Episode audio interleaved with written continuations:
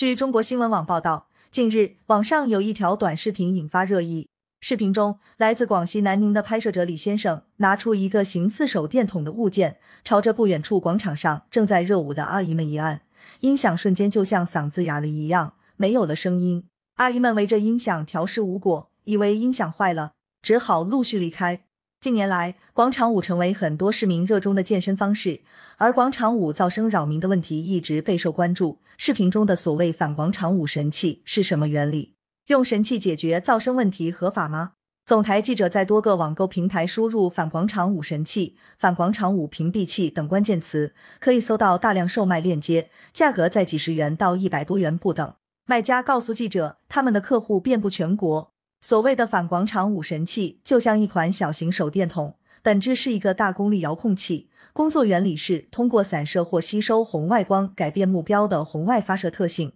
扰乱或破坏广场舞音响的使用效能。总台记者注意到，卖家售卖时多以广场舞音响克星宣称。相关链接介绍中显示，其产品有单发射管和七发射管，后者发射功率更大，距离更远。七个大功率发射管爆发出强悍的发射能力，发出的红外线遥控信号肉眼不可见，只有照相机才能捕捉到。针对这种产品的工作原理。广西南宁市无线电检测中心安全科科长李翔对总台记者表示，干扰器类似于遥控器类型的发射设备，通过放大发射功率，可以远距离遥控相关设备。它的遥控范围比较有限，通常是特定频率。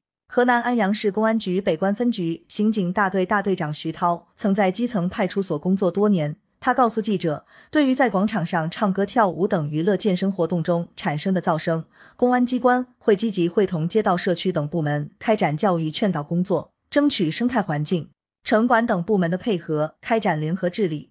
通常做法是，民警赶到现场和召集人沟通，把声音调低或换个地方，不要在小区附近或紧邻人多的地方，以防影响别人。使用反广场舞神器干扰他人音响是否合法？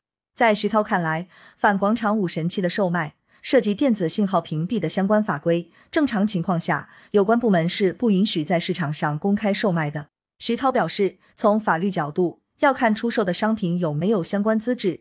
正常情况下，国家不允许出售这种东西，因为它牵涉到电子信号屏蔽，就像考试时在考试周边卖的信号发射器，这都是国家明令禁止的。出售，我觉得是不正规的。即便构不成违法犯罪，也会违反市场监管的相关法律规定。有律师表示，使用反广场舞神器同样可能带来法律风险，主要还要看神器的性质。若该神器属于无线电信号的一种，就涉及无线电管理条例等规定，可能涉嫌违规使用。北京市第十律师事务所律师窦东辰认为，我国对噪声污染有相关法规的约束。根据法律规定，白天最高不得超过五十五分贝，夜间最高不得超过四十五分贝。但在现实生活中，相关法律的应用有现实问题。窦东辰表示，在现实生活中，一旦声音超过法定限度，侵扰了周边居民，受侵害的人也无法及时有效的维权。如选择向法院起诉，也可能因不符合立案条件而被裁定不予受理或驳回起诉。因此，这类纠纷虽然有法可依，但难以从根本上解决矛盾。窦东辰认为，一方面，人们有娱乐健身的权利。大家可以通过跳广场舞的方式进行文体活动。另一方面，其他的人也有休息和保持安宁的权利。在行使自身权利的同时，也要负担必要的容忍他人行使权利的义务。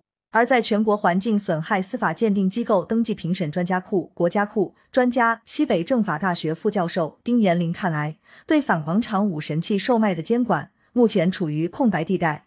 丁延林认为。无线电管理条例里主要是针对频谱资源的问题，干扰无线电一般干扰的是依法进行的无线电，就是电台，还有一些无线通信设备。从目前来判断，无线电管理条例应该是用不上的。